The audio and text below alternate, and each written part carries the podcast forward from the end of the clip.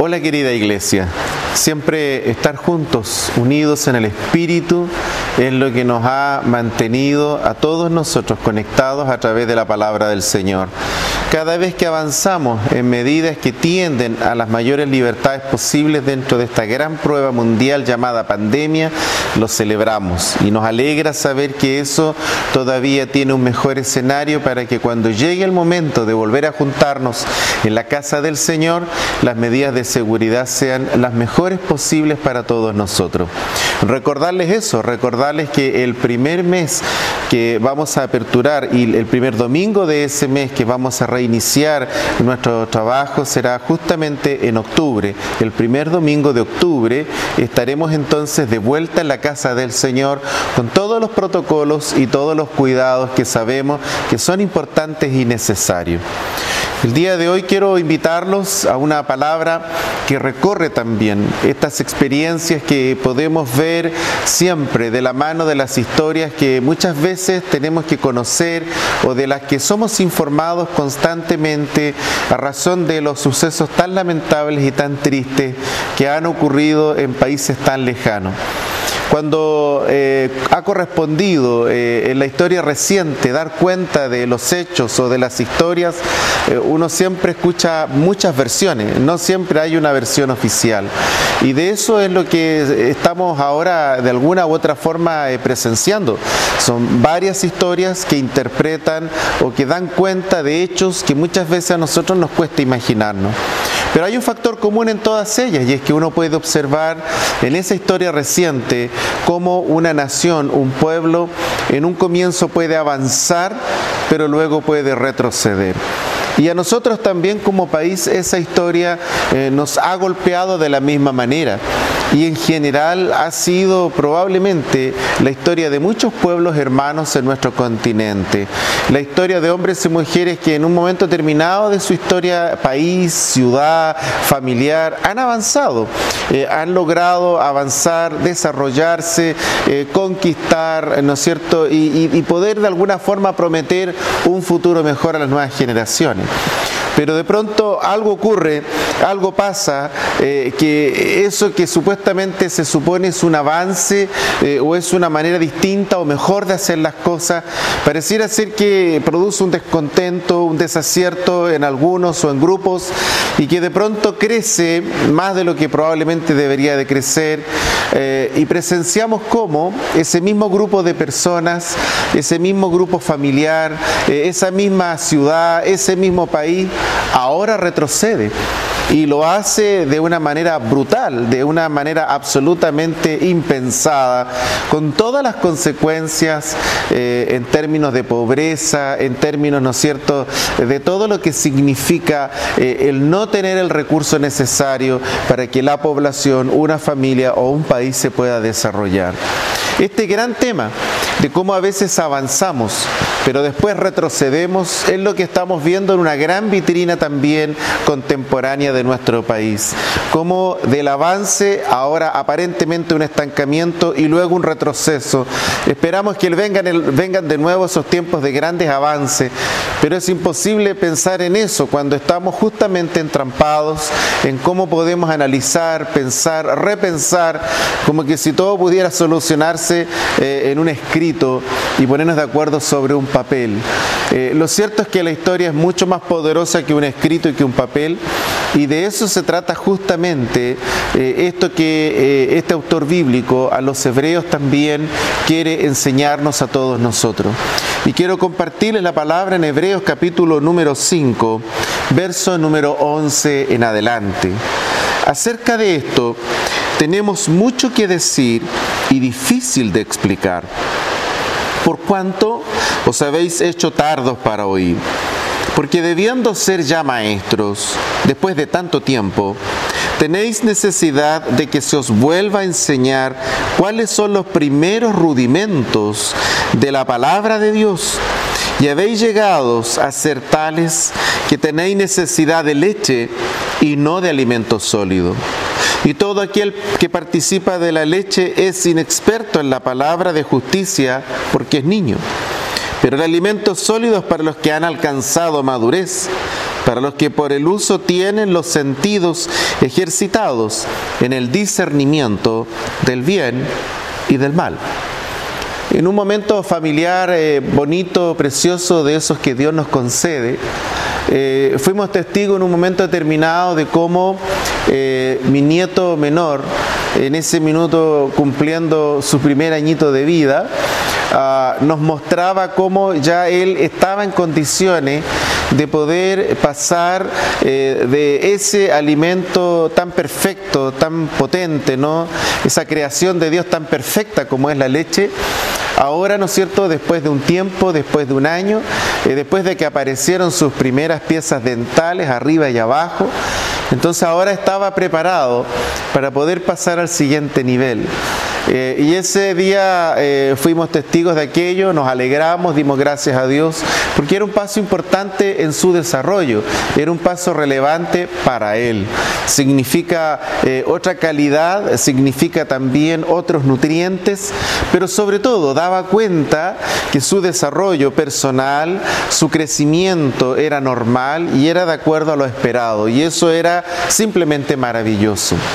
El autor a los hebreos está usando esa figura, está usando esta figura que no solamente es universal, clásica, eh, fácil de entender, de asimilar, sino que también es perenne, es absolutamente vigente, no importa la cultura, eh, no importa el lugar, de cómo, ¿no es cierto?, también nosotros hemos vivido distintos procesos durante nuestro desarrollo humano y especialmente cómo pasamos de una alimentación que está basada solamente en la leche en términos generales materna y cuando eso no es posible, los sustitutos que tenemos hoy día.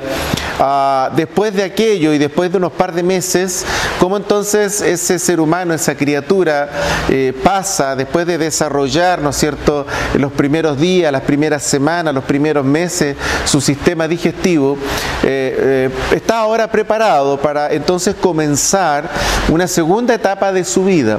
Su organismo está preparado, su boca está preparada, tiene herramientas que antes no tenía, tiene fuerzas que antes no tenía, pero también todo su sistema está preparado y apto para poder recibir una carga mayor, eh, una cantidad mayor de tiempo en la digestión de los mismos. Y es por eso que esta figura es tan importante, es tan sencilla pero tan profunda, porque es lo mismo que ocurre con nosotros cuando conocemos al Señor. Cuando conocemos al Señor y cuando eh, la palabra comenzó a entrar en nuestros corazones, eh, la Biblia lo relaciona y hace esta figura a que éramos unos bebés espirituales. Éramos hombres y mujeres que si bien es cierto teníamos años, seguramente eh, ya teníamos un recorrido de vida, pero ese día que nacimos de nuevo fue el día que empezó una vida nueva de la mano del Señor. Y esa vida nueva comenzó de la mano de su palabra. El gozo del Señor fue nuestro pie de inicio y el perdón del Señor nos dio el vamos. Y luego de eso comenzó eh, una carrera maravillosa, eh, una carrera de largo aliento, una maratón que va a terminar cuando el Señor venga por nosotros. Eso es lo que enseña la Biblia. Pero junto con eso eh, aprendimos eh, nuestras herramientas básicas. Eh, aprendimos que era importante todos los días la palabra, teníamos que alimentar la vida espiritual con la palabra. aprendimos, ¿no es cierto?, que todos los días teníamos que hablar con Dios. Aprendimos que teníamos que congregarnos. aprendimos que teníamos un pueblo, una iglesia, un cuerpo, una familia espiritual. En fin, fuimos aprendiendo una cantidad de disciplinas espirituales, de enseñanzas, de valores de la palabra del Señor, que nos hicieron aptos para irnos desarrollando, ir creciendo y en muchos casos luego ir sirviendo al Señor. Luego de eso nos dimos cuenta que Dios nos sanaba, nos perdonaba y nos equipaba, pero luego lo hacía para servir no era simplemente para ser meros espectadores, sino que era para servir, ese era su norte, ese era su objeto. Eh, una, una, realidad en la que mucha gente está entrampada eh, y nunca han logrado entenderlo. Eh, y muchas veces por más que les hablemos y les rehablemos, esa es una obra que Dios tiene que hacer en todo hombre y en toda mujer, es una obra de Dios en el corazón. Hay personas que nunca van a llevar frutos ante el Señor, son estériles espiritualmente hablando Gente que nunca ha entendido que Dios nos llama para servirlo. Eh, Dios no nos llama solamente para recibir una palabra, sino que Dios nos llama finalmente para que esa palabra se transforme en una acción que nos lleve a llevarle frutos que honren al Señor. Se trata de servirlo. Yo eh, primero amo a Dios y luego lo sirvo. Eh, no funciona al revés. El amor hace que nuestro servicio sea incondicional. El amor hace que nuestro servicio esté orientado hacia Él. Yo no sirvo a mis hermanos, yo sirvo al Señor. La Biblia dice como para el Señor. Ese es el norte del servicio. Eh, de pronto eh, uno escucha más de alguna vez y en más de algún momento eh, estos típicos a veces reclamos, observaciones de estoy cansado o por qué no los otros. En fin, y, es porque son miradas bastante todavía inmaduras y que no han logrado comprender el fin último del Evangelio, servir al Señor. Lo amamos y lo servimos. Y entonces el autor bíblico está diciendo, ustedes cuando comenzaron este camino, eh, lo hicieron lo mismo que ocurre con la crianza de un bebé. Al principio necesitaban de un alimento totalmente simple, sencillo en su estructura, fácil de digerirlo y que no ocasionara mayores complicaciones al organismo. Y luego ustedes requirieron de un alimento un poco más pesado, más elaborado y que de alguna forma eh, ahora sí estaban preparados para aquello. Entonces dice el autor, bueno, después de largo tiempo, después de tiempo de estar escuchando la palabra, ahora lo correcto es que ustedes sean guías de otros, hombres y mujeres que puedan liderar a otros, personas que sean capaces de influir positivamente, bendecir la vida de otras personas. Eso es lo que él está diciendo. La, carrera dentro del servicio, la carrera dentro de la iglesia, no es quien ocupa un lugar de un determinado lugar para luego sentarse y que los demás hagan las cosas. Eh, no se trata de los lugares de privilegio, de autoridad, de servicio, eh, no son lugares para admirar y para determinar órdenes, son lugares donde desde a partir de esa plataforma nosotros mostramos un camino de servicio, eh, un camino de amor al Señor. Y esa es la gente con la cual hacemos la obra. De eso se trata el liderazgo, de eso se tratan los hombres y mujeres que abrazan la obra y están al lado trabajando como colaboradores y colaboradoras, porque de eso se trata finalmente toda la obra. Pero la obra no termina allí, sino que la obra continúa hacia toda la iglesia, porque el plan de Dios es que todo hombre y toda mujer que le conoce finalmente le sirva. Y por eso que dice este pasaje, que, me fascina a mí leerlo de vez en cuando, porque nos ayuda a entender que este es un problema en el que siempre, permanentemente, eh, podemos caer y por otro lado, esta es una amenaza permanente. Eh, toda iglesia, todo grupo humano, toda familia va a tener siempre esta amenaza. Cuando la gente que nos rodea eh, no entiende finalmente o no se da cuenta de la realidad o no pesa la realidad, de pronto uno tiene gente con la cual habla cosas que son prácticamente eh, soñadoras, de ilusiones, de, de cuentos. pareciera ser que estamos escuchando a gente que no entiende su realidad. Ah, días atrás una persona por allí, eh, ¿no es cierto?, eh, eh, estaba propiciando el poder entrar al mundo del servicio público y, y decía, ¿no es cierto?, que deberíamos de ser como país una monarquía.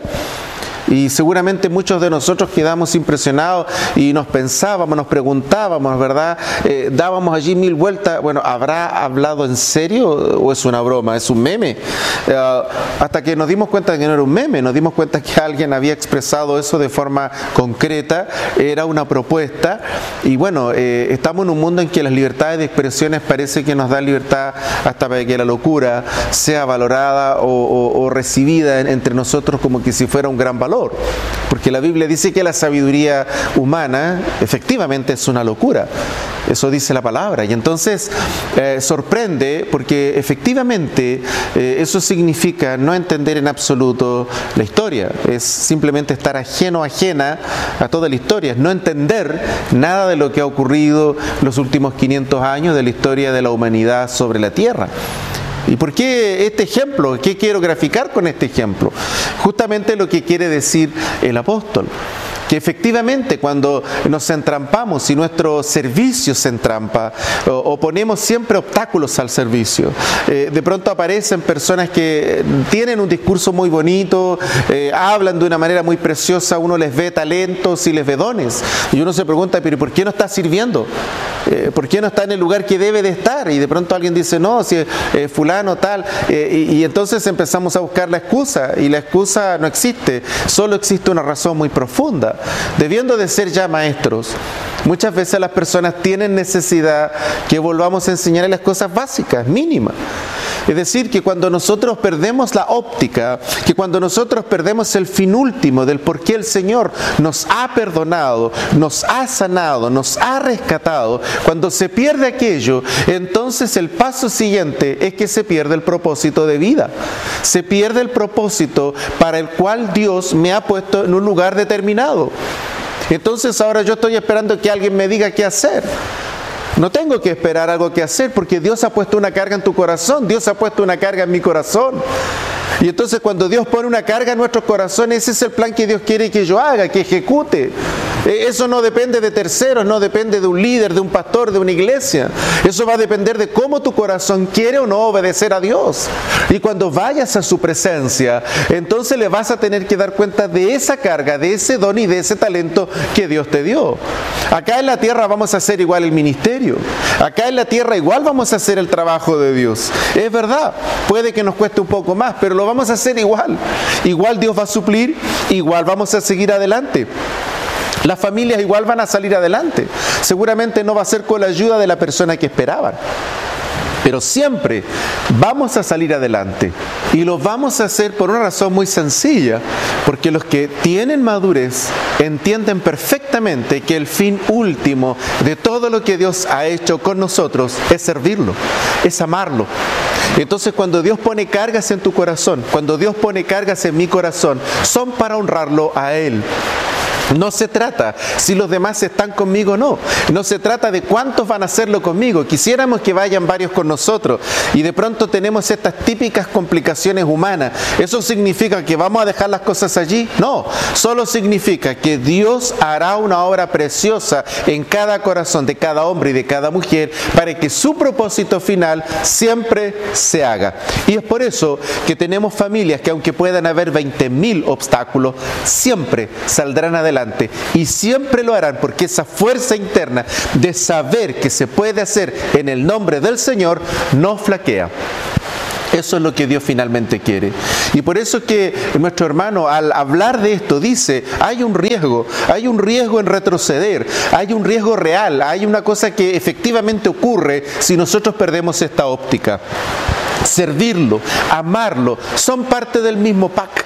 Y cuando yo entiendo esta cosa como un binomio inseparable, entonces Dios es quien está en control, no solamente de un aspecto de mi vida, sino de todo lo que me rodea. Querida iglesia, quiero invitarlos para que los nuevos desafíos, que son grandes, son importantes, para que en todos esos desafíos que llamamos la obra del Señor, estén los dones, estén los talentos, pero lo más importante está en nuestro corazón. Porque si no está en nuestro corazón, solamente van a ser eslogan, solamente van a ser frases bonitas que no van a tener ninguna relación con la realidad. Y en esa realidad nosotros también tenemos que administrar, gobernar, manejar, conducir todas las cosas que Dios pone en nuestras manos. Yo quiero invitarlos para que también en nuestros corazones y en nuestras conversaciones esté presente y debe de estar presente porque ha llegado la hora también de preocuparnos de la obra del Señor, de preocuparnos del trabajo de esa obra, de preocuparnos de la infraestructura de esa obra, de preocuparnos del entorno de esa obra, de cómo la vamos a hacer. ¿Vamos a tener tiempos distintos? Sí, pero aún en esos tiempos distintos, aún en esos tiempos difíciles, sabemos que el Señor se llevará todo honor y toda gloria. Quiero invitarlos a orar y a decirle al Señor que estamos dispuestos, disponibles para ser parte también de todo ese mover, de toda esa historia que Dios quiere escribir junto a todos nosotros. Padre, gracias. Gracias por tu palabra preciosa. Gracias porque nos advierte también de los peligros que hay cuando perdemos el norte, perdemos, Señor, el sentido final del por qué tú nos has perdonado, nos has bendecido.